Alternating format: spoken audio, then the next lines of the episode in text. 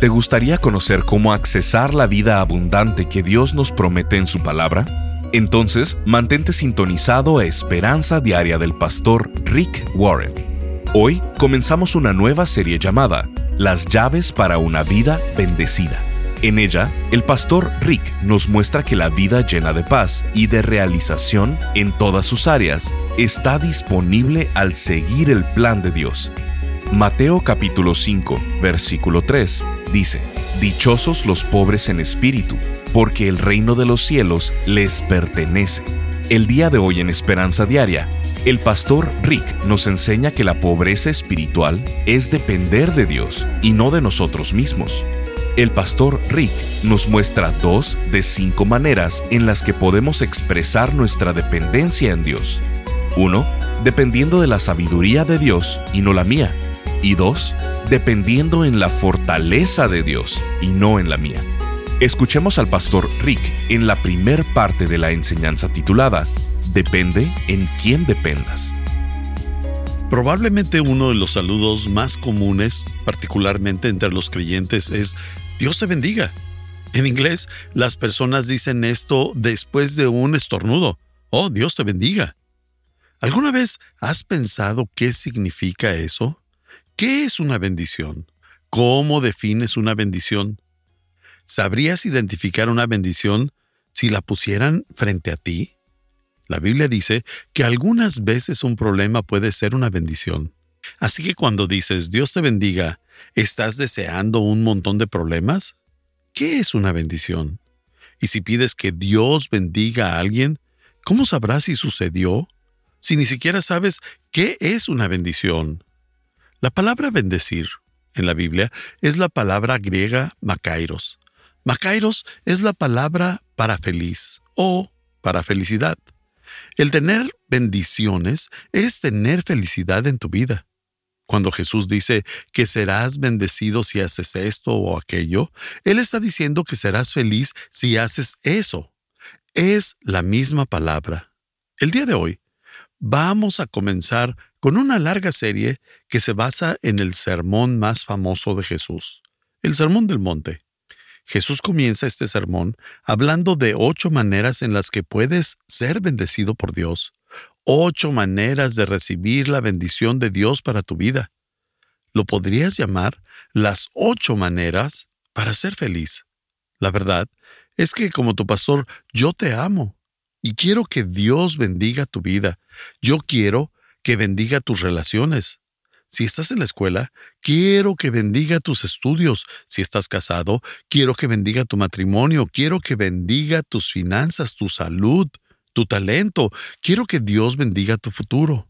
Así que estoy extremadamente interesado en cómo puedo recibir las bendiciones de Dios. Mientras estudiemos las escrituras, encontraremos que el problema no es Dios, somos nosotros. Dios quiere bendecir tu vida.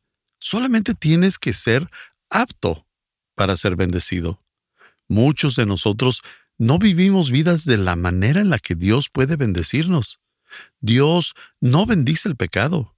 Dios no bendice la arrogancia, la indiferencia. Hay muchas cosas que Dios no va a bendecir. Así que, cuando Jesús comienza su famoso sermón, lo primero que dice es voy a enseñarles las ocho condiciones para recibir las bendiciones de Dios en tu vida.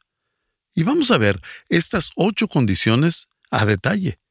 Las llamaremos las llaves a una vida bendecida. Permítanme leerles los primeros versículos de Mateo 5. El Sermón del Monte se encuentra en Mateo capítulo 5, 6 y 7.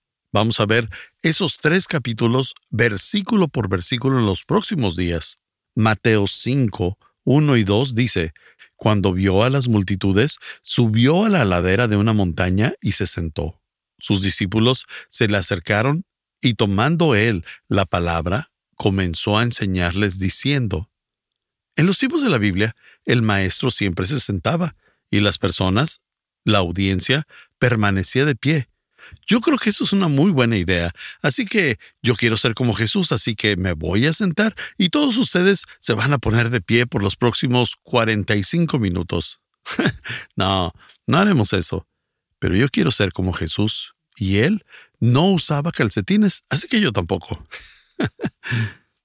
Pero Jesús dice ahí que se sentó.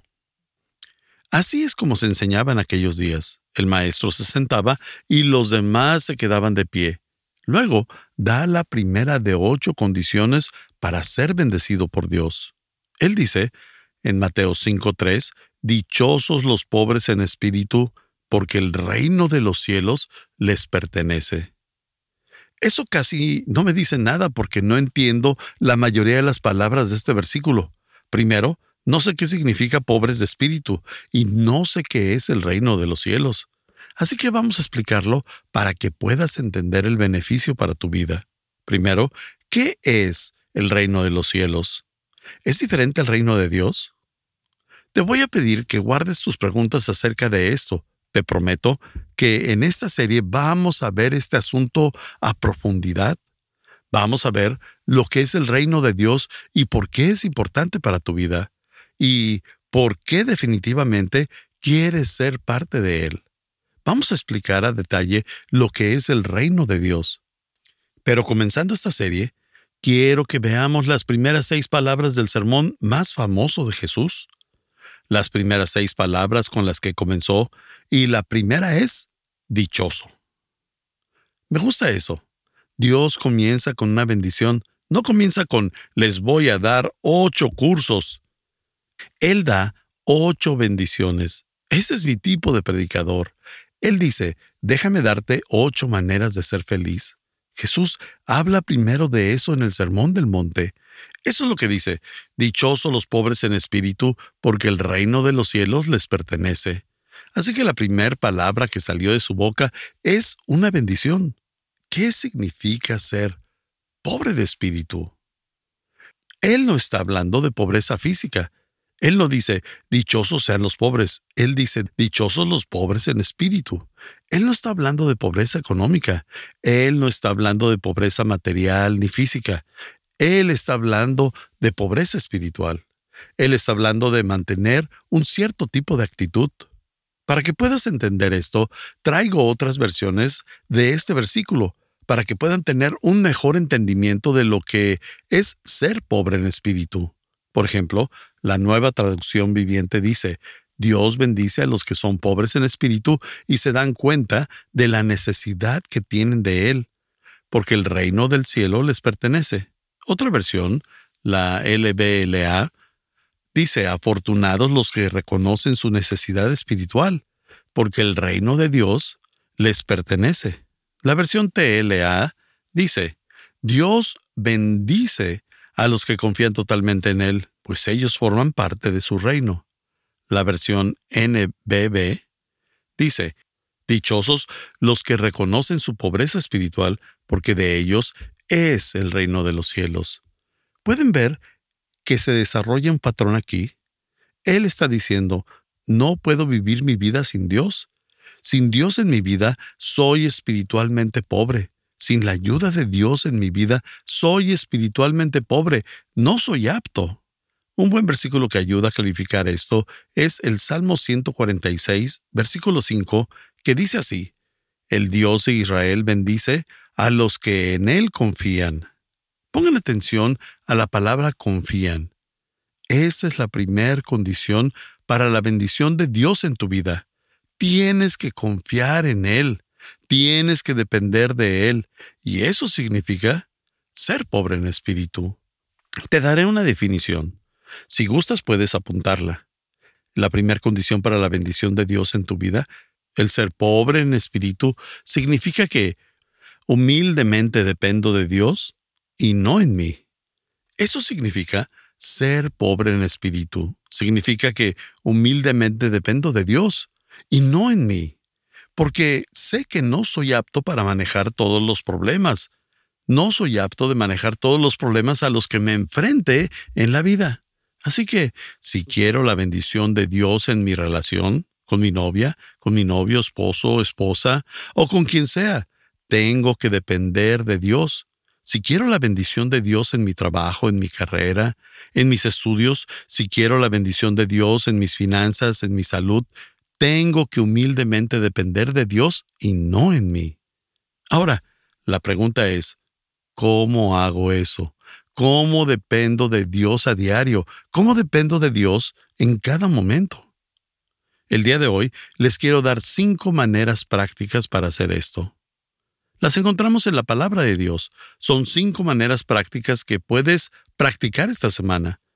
Si las practicas, serás una mujer, serás un hombre que es pobre en espíritu, lo cual significa que dependes de Dios y no de ti. Entiendes la necesidad de Dios en tu vida. Ese es el tipo de mujer y hombre que Dios dice, yo quiero bendecir. Muy bien, vamos a comenzar cinco maneras de expresar mi dependencia de Dios. Número uno, dependo de la sabiduría de Dios y no de la mía. Para ser bendecido por Dios, primero, dependo de la sabiduría de Dios y no de la mía. Dependo de la sabiduría de Dios, no de mi sabiduría. En otras palabras, escucho lo que Dios dice, sigo lo que Dios dice y hago lo que Él dice que hay que hacer. Estás escuchando Esperanza Diaria.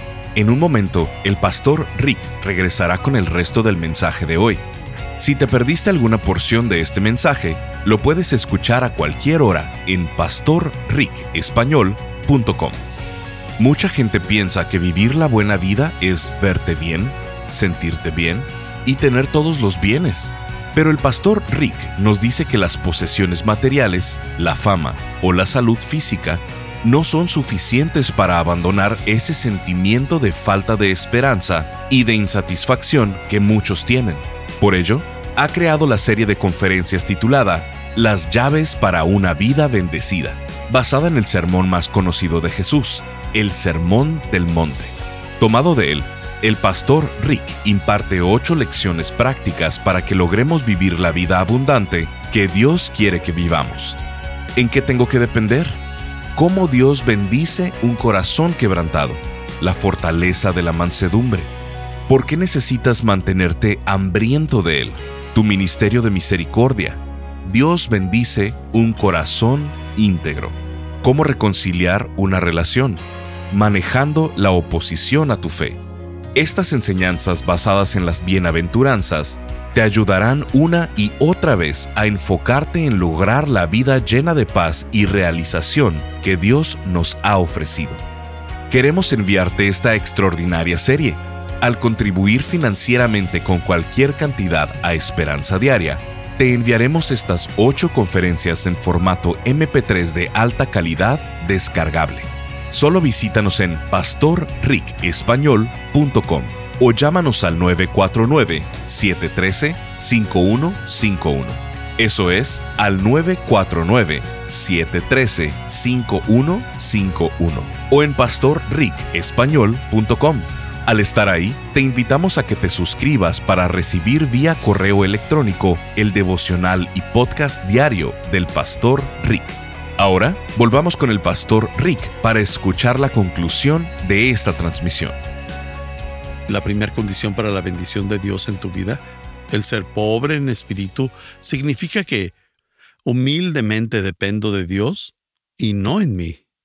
Eso significa ser pobre en espíritu, significa que humildemente dependo de Dios y no en mí, porque sé que no soy apto para manejar todos los problemas. No soy apto de manejar todos los problemas a los que me enfrente en la vida. Así que, si quiero la bendición de Dios en mi relación, con mi novia, con mi novio, esposo, esposa, o con quien sea, tengo que depender de Dios.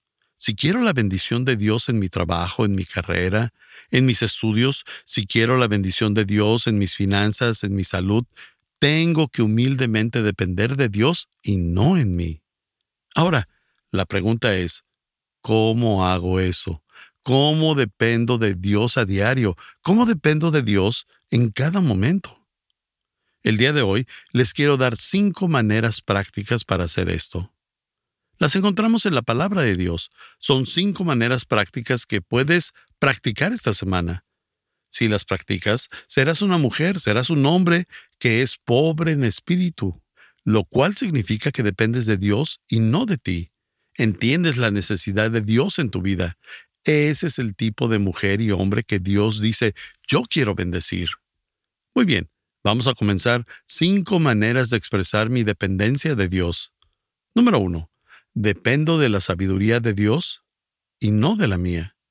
Para ser bendecido por Dios, primero, dependo de la sabiduría de Dios y no de la mía.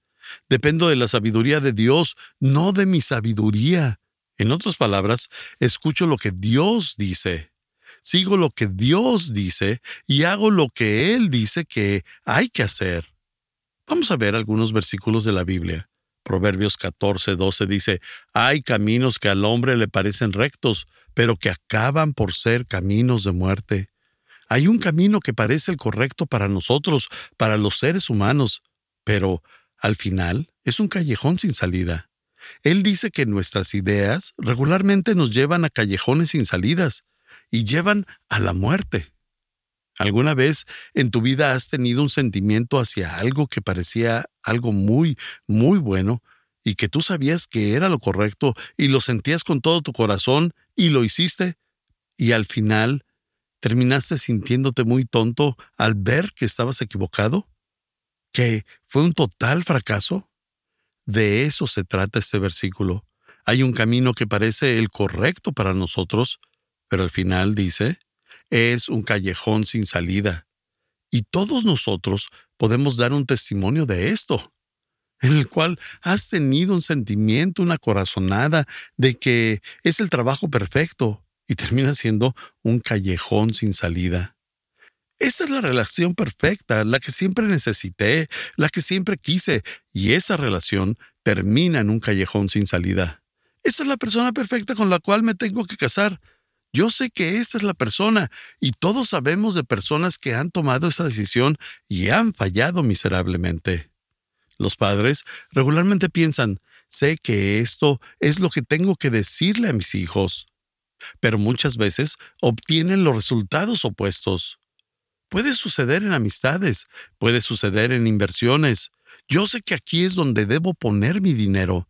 Este es un negocio que va a funcionar. Sé que si invierto aquí, tendré grandes ganancias. Será grandioso. Y luego, fracasa. Podríamos pasar toda la noche hablando de ejemplos dolorosos donde deseaste haber escuchado a Dios en lugar de haber escuchado a tu estómago. Porque Dios está lleno de verdad y tu estómago está lleno de una pizza o algo así. Así que regularmente tu estómago se equivoca. No porque lo pienses, eso lo hace correcto. Y solo porque lo sientas, no lo hace correcto. Los sentimientos mienten. Y te mienten todo el tiempo. Hay una canción de, de música country que dice, ¿cómo puede ser tan malo si se siente tan bien? ¿En serio? Hay muchas cosas que están mal, pero que se sienten bien en el momento.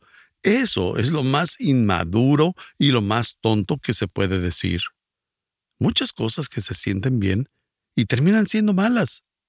Seis meses después estás diciendo esto acerca de esa relación. ¿En qué estaba pensando? ¿Cómo pude haberme equivocado en esto?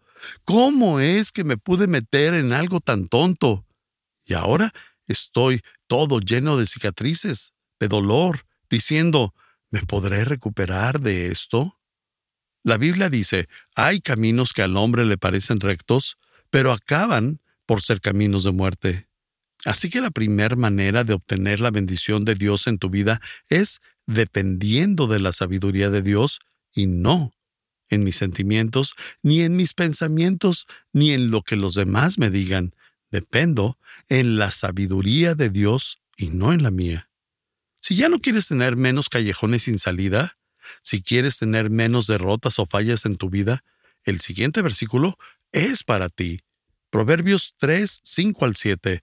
Pon toda tu confianza en Dios y no en lo mucho que sabes. En otras palabras, no dependas en tu sabiduría, no dependas en lo que piensas que es correcto, no dependas en tu corazonada o en tu sentimiento. Regularmente te llevarán en otra dirección. Y el verso sigue, Toma en cuenta a Dios en todas tus acciones, su voluntad, en cómo gastas tu tiempo, tu dinero, tus relaciones, todo. Dice, toma en cuenta a Dios en todas tus acciones y Él te ayudará. Es una promesa de Dios y Él te ayudará en todo. No te creas muy sabio. Lo que dice ahí es que no digas, ya lo tengo todo solucionado. Soy una chica grande, soy un chico grande, puedo con eso, sé lo que hago. No te creas muy sabio, obedece a Dios y aléjate del mal. Así que, si realmente quiero la bendición de Dios, lo primero que debo hacer es depender de la sabiduría de Dios y no en lo que dicen mis sentimientos, no en lo que dice mi estómago, no en lo que dicen mis amigos, no en lo que pienso, sino que confío en el Señor con todo mi corazón y no me apoyo en mi propio entendimiento. ¿Cómo obtengo la sabiduría de Dios? Bueno, de dos maneras. Oras y lees. Oras Hablas con Dios y lees la Biblia. Permites que Él te hable a ti. Así es como obtienes la sabiduría de Dios. La Biblia dice en Santiago 1.5, si alguno de ustedes no tiene sabiduría, pídasela a Dios. Él se la da a todos en abundancia. Ahí no dice que poca o con moderación. Si alguno de ustedes no tiene sabiduría, pídasela a Dios. Él se la da a todos en abundancia. A todos. Solo tienes que pedirla. No tienes que estar calificado para tenerla. Solo tienes que pedirla. Dios no quiere que seas tonto o que tomes decisiones tontas. Dios no quiere que llegues a callejones sin salida. Dios no quiere que tengas fracaso tras fracaso en tu vida. Dios quiere que tengas éxito en tu vida quiere que seas sabio, quiere que tomes decisiones inteligentes con tu tiempo, con tu dinero, con tus relaciones y con todo lo demás.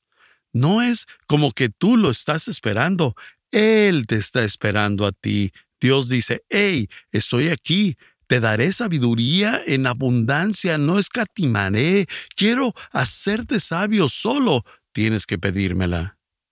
¿Cómo saber que estás viviendo en la sabiduría de Dios y no en la tuya? ¿Cómo saber que realmente estás dependiendo de la sabiduría de Dios? ¿Estás hablando con Dios todos los días? ¿Estás leyendo la palabra de Dios a diario?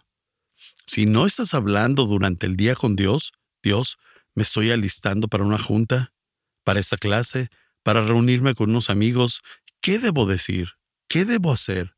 si no estás hablando con Dios todo el día, si no estás leyendo la palabra de Dios a diario, estás dependiendo en tu sabiduría. Simplemente te mientes a ti mismo. No estás dependiendo en la sabiduría de Dios, estás dependiendo en la tuya. Es por eso que tienes muchos problemas. Y el por qué muchas cosas fallan en tu vida. Y el por qué terminas con mucho dolor en tu vida. Porque no estás dependiendo en la sabiduría de Dios, al leer el libro y hablar con el autor. La sabiduría y la voluntad de Dios están en la palabra de Dios. La sabiduría y la bondad de Dios están en la palabra de Dios, están en la palabra de Dios. Si no estás en la palabra, no conoces la voluntad de Dios. Si no estás en la palabra, no tienes la sabiduría de Dios.